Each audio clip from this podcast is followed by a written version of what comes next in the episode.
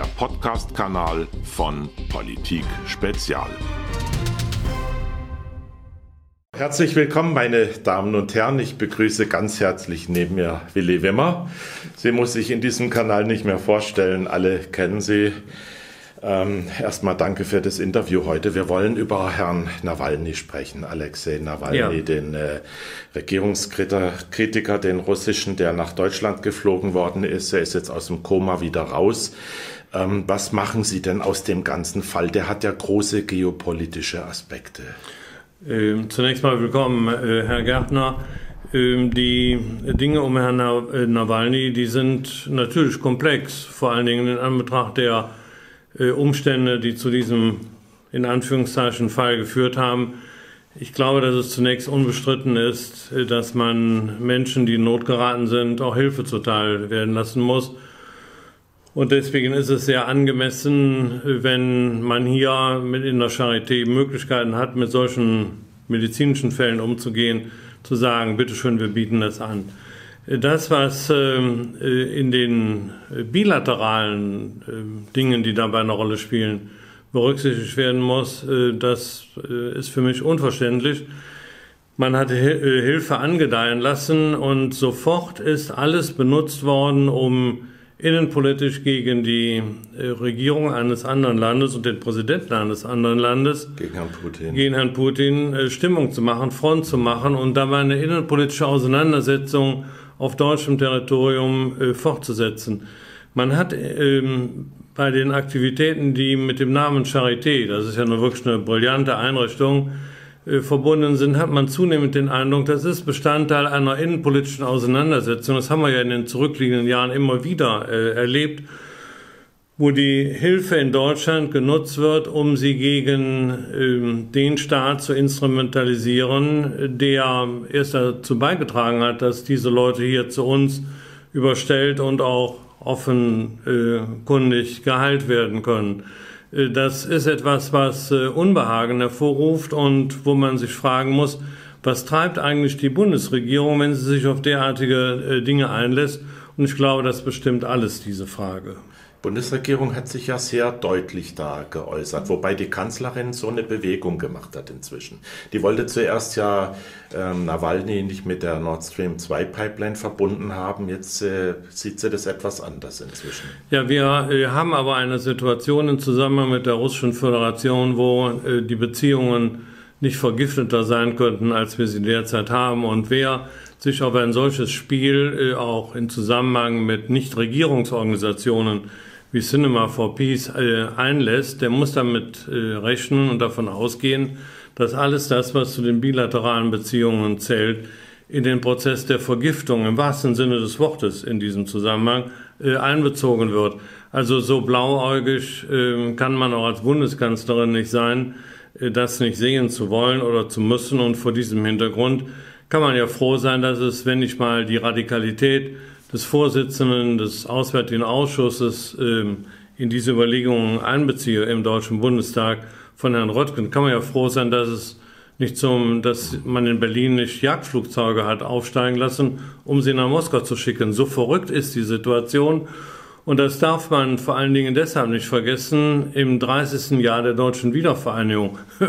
Wenn wir in einem wiedervereinigten Land leben, können wir insbesondere und gerade der äh, Russischen Föderation heute, damals der Sowjetunion verdanken und dann dieses, also unverständlicher geht's nicht. Da wird also gezielt eskaliert. Und wer profitiert davon? Ähm, ich glaube, dass man äh, diese Frage dann beantworten kann, wenn man sich über die westliche Situation insgesamt im Klaren ist. Ähm, man müsste eigentlich Berlin raten, diplomatische Beziehungen zu Amerika in der Person des Präsidenten Trump aufzunehmen. Man hat Beziehungen zu den Vereinigten Staaten, aber offensichtlich ist die Beziehung zum amerikanischen Präsidenten davon nicht gedeckt. In Anbetracht der innenpolitischen Situation, wie wir sie in Washington selber haben, das ist ein geteiltes Land.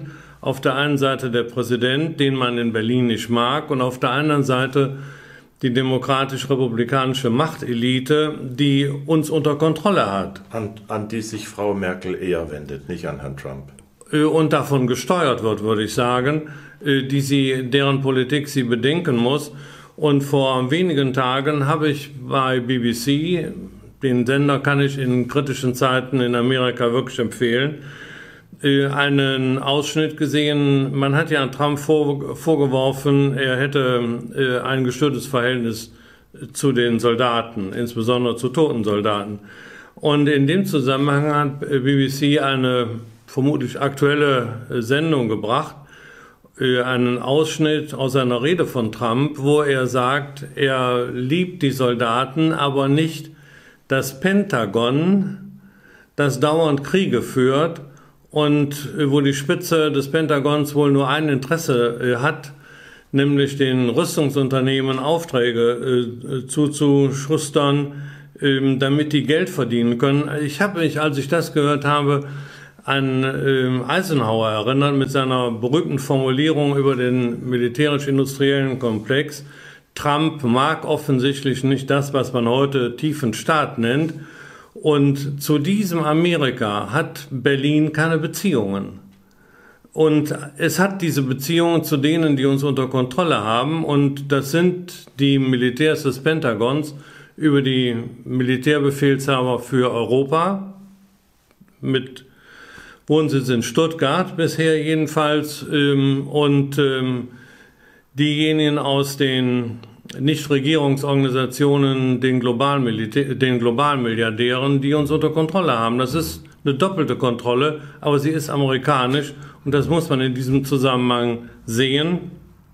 Und denen ist äh, die deutsche Bundeskanzlerin, wie wir ja auch mit dem gemeinsamen Auftreten Obama-Merkel auf dem evangelischen Kirchentag vor einigen Jahren am Brandenburger Tor gesehen haben, denen ist sie hörig. Hm. Oder ist ihnen zur Gefolgschaft verpflichtet. Dann ist es ja auch kein Zufall, dass die Transatlantiker sich jetzt vor allem zu Wort melden und einen Stopp für Nord Stream 2 verlangen. Es wäre ja äh, so, dass auch andere sich in Deutschland zu Wort melden würden, wenn sie es denn könnten. Aber wir brauchen uns zwar nur das öffentlich-rechtliche Fernsehen und die Staatsmedien äh, anzusehen, dann wissen wir, dass es doch nur eine Richtung gibt, das ist die transatlantische. Da braucht man sich ja, die Nachdenkseiten haben in diesen Tagen darauf aufmerksam gemacht, äh, dann braucht man sich ja nur mal die Namen im öffentlich-rechtlichen Fernsehen, Rundfunk anzusehen, dann wissen Sie, dass äh, Leute, die nicht auf dieser Linie liegen, wenn sie sich melden würden, nicht gehört würden. Sehen Sie im Fall Nawalny einen Zusammenhang mit der anstehenden Präsidentenwahl? Ist das Zufall? Es ist in, äh, nichts ist Zufall, äh, auch nicht die Dinge, die sich in Weißrussland ergeben haben. Man muss immer ein Verständnis, äh, wie Sie es ja auch immer sagen, für das gesamte äh, Bild haben, um Schlüsse daraus zu ziehen. Wenn man sich auf einen Sektor konzentriert, dann hat man kein Verständnis für die Gesamtzusammenhänge und dieses Verständnis muss man haben. Dieser militärisch-industrielle Komplex oder die, wie ich es sage, demokratisch-republikanische Kriegsallianz will, solange es noch geht, und zwar auch mit Rücksicht auf den Wahltermin, die Ernte einfahren. Und äh, ich habe äh, vor zwei, drei Wochen, äh, als das mit Weißrussland äh, hochging, den österreichischen Außenminister nach einem Besuch des amerikanischen Außenministers Pompeo in Wien, habe ich den gehört, der offen davon gesprochen hat, wir haben in den letzten Jahren alles getan, um Weißrussland aus äh, dem Einfluss Moskaus rauszubrechen. Und jetzt wollen wir den Erfolg sehen. Und äh, da können die in äh, Minsk demonstrieren, wie sie wollen. Es gibt diesen globalen Zusammenhang und den kann man nicht leugnen, wenn die eigenen Außenminister so rumtönen. Und da muss man sich nicht wundern, wenn wir es mit einer Situation zu tun haben, wo die Dinge spitz auf Knopf stehen und wo man das, was in Zusammenhang mit Herrn Nawalny sich ereignet hat, auch in diesem Zusammenhang sehen muss. Sie haben in einem anderen Interview geäußert, dass bestimmte Personen da versuchen, eine Kriegssituation in Europa zu erzeugen. Ja, das haben wir ja in diesem ähm, jetzt bald ablaufenden Jahr äh, gesehen mit der großen Militärübung Defender 2020, wo uns ja nur Corona vor Zuspitzungen bewahrt hat. Das muss man ja in diesem Zusammenhang, äh, muss man das ja sehen. Und äh, vor diesem Hintergrund, ich habe ja eben auch auf den Vorsitzenden des Auswärtigen Ausschusses im Deutschen Bundestag aufmerksam gemacht, es wird in einer Art und Weise über bilaterale äh, Beziehungen oder unsere Verbindungen zu anderen Ländern gesprochen, als stünden wir vor dem Kriegsausbruch. Das ist unverantwortlich. Und 30 Jahre nach der deutschen Wiedervereinigung völlig unverständlich gegen die Interessen unseres Landes. Auf welcher Basis findet das denn alles statt? Es gibt ja erhebliche Zweifel, dass es tatsächlich Beweise dafür gibt, dass der Herr Nawalny von der russischen Regierung, von Herrn Putin vergiftet worden ist. Ja, wenn wir, das sind, das sind Dinge, wo man dann die, in die Überlegung kommt, was ist in den letzten Jahren eigentlich alles passiert? Und ähm, Skripal und andere, die Journalistin Frau Politkowska, ja, die da in Moskau ermordet worden ist oder Nemtsov. Es äh, sind Dinge, wo jedenfalls alles von den Tätern darauf angelegt worden ist, die russische Regierung und den, vor allen Dingen den russischen Präsidenten a priori in den Misskredit zu bringen. Das heißt, die Spuren sind so gelegt, als wären die in Moskau so dämlich, es so zu machen.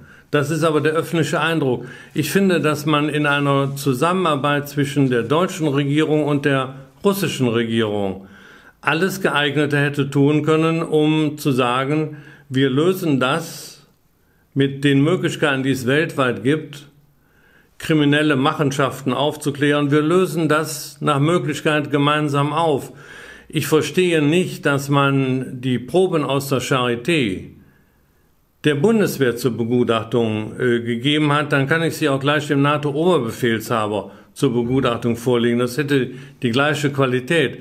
Man kann in einer Abstimmung mit einer anderen Regierung in einem solchen Fall, der von großer öffentlicher Aufmerksamkeit ist, kann man einvernehmlich handeln. Dann spricht man diese Dinge ab. Wenn es dann Querschläger von einer der beteiligten Seiten gibt, kann man daraus Schlüsse ziehen. Aber hier hat man von vornherein die Möglichkeiten der Kooperation offensichtlich nicht nutzen und nicht haben wollen und das Ergebnis haben wir heute.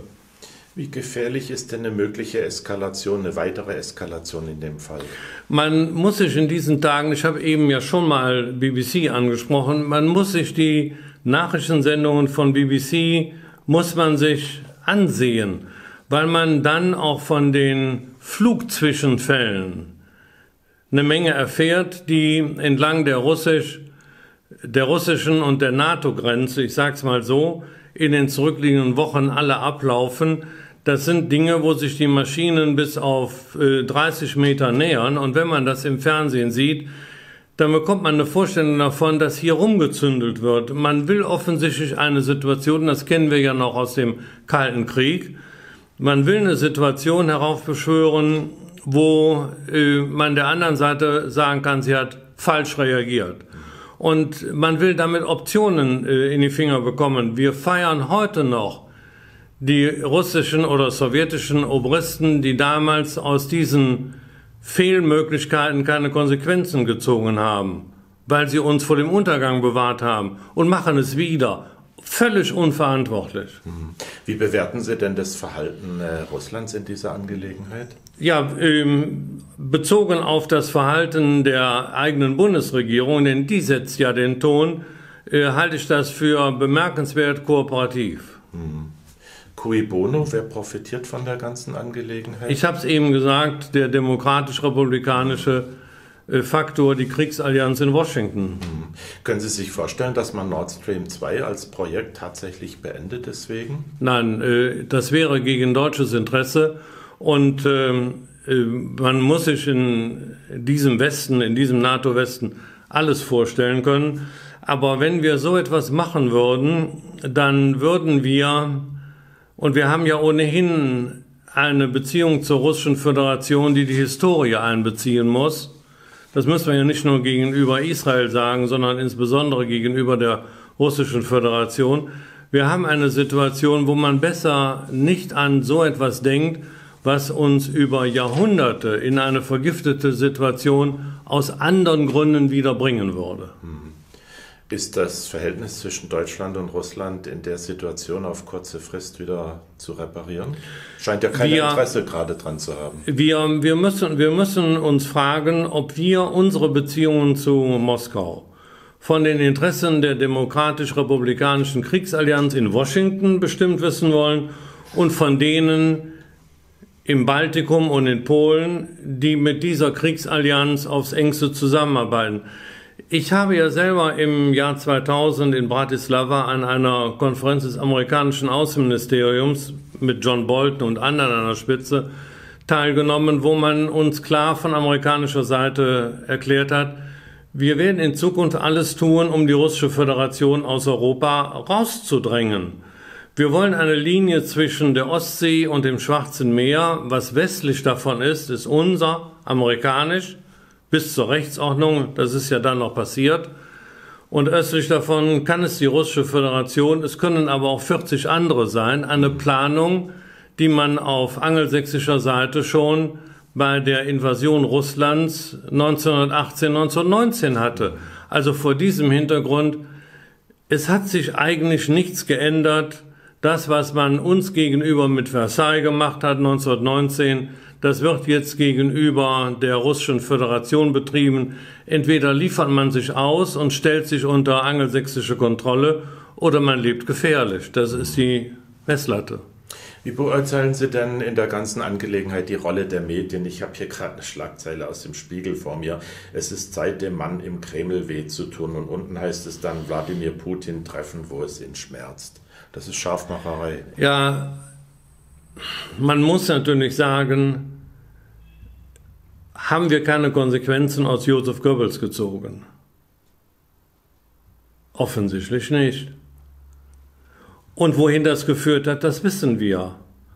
Es hat auch keinen Sinn, äh, Festreden zu halten, dass es nur so kracht, wenn man an die äh, zwölf Jahre erinnert und dann heute wieder in einen Tonfall zu verfallen, das gilt ja umfassend. Das kann man ja nicht nur auf eine Zeitung oder einen öffentlich-rechtlichen Sender äh, kaprizieren. Es ist umfassend, dass so geredet wird. Und das ist unverantwortlich und das dient nicht dem deutschen Volk. Das deutsche Volk hat seine eigenen Vorstellungen davon, wie man sich anderen gegenüber verhält. Aber seit wann hören die öffentlich-rechtlichen Medien auf das deutsche Volk? Tun sie nicht. Ja. Blick nach vorne, wie geht es weiter? Was ist Ihre Einschätzung? Ähm, solange diese Bundesregierung dran ist, und sie hat ja die Vergiftung der Beziehungen zur Russischen Föderation seit vielen Jahren mitgemacht, wird sich da nichts ändern. Es sei denn, es wird über Nacht aus äh, Saulinchen, Paulinchen. Das kann ja sein. Aber wir müssen uns doch hier, wir sind ja hier im Rheinland, eins vor Augen halten. 2012 stand die in Düsseldorf beheimatete Firma Rheinmetall vor der äh, endgültigen von Vollendung eines Gefechtsführungszentrums für die russischen Streitkräfte. Die Beziehungen waren glänzend. 2012 hat, äh, und das muss man sich vor dem Hintergrund der Geschichte vor Augen führen, hat das Stabsmusikchor der deutschen Bundeswehr auf dem Roten Platz paradiert, unter dem Jubel der Moskauer. Was ist aus diesen exzellenten Beziehungen in den zurückliegenden Jahren geworden? Und zwar nicht aus Gründen, die man in Moskau finden kann, sondern aus Gründen, die es hier bei uns gibt. Das heißt, wir gehen unverantwortlich vor. Nach dem, was ich sagen kann, auch die Bundestagswahl bei uns im kommenden Jahr nichts ändern, denn da wird die Musik nicht gemacht in Berlin. Sie wird äh, nicht gemacht, es sei denn, wir bekommen über die Wahl, erneute Wahl oder die Wiederwahl von Präsident Trump die Möglichkeit, dass der in die Lage versetzt wird, aus seinem Käfig im Weißen Haus, wo sich die äh, Machtlage ja nicht über den Rosengarten hinaus erstreckt, in Richtung internationaler Politik so tätig zu werden, dass er auf Dauer Abstand nehmen kann von den amerikanischen Kriegen. Da will er ja aussteigen. Die jüngsten Ankündigungen aus Afghanistan und dem Irak, weitere Tausende von Soldaten abzuziehen, gehen in diese Richtung. Wenn Joe Biden kommt, das wissen wir, dann geht's in Richtung Konfrontation und das wissen wir, was das für uns in Europa und in Deutschland bedeutet. Ganz herzlichen Dank für Ihre Einschätzung, Herr Wimmer. Ich freue mich, dass Sie hier waren, Herr Gärtner. Ein Podcast von Politik Spezial.